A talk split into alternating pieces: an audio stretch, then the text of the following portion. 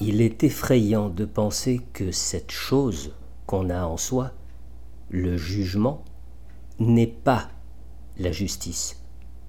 Le jugement, c'est le relatif.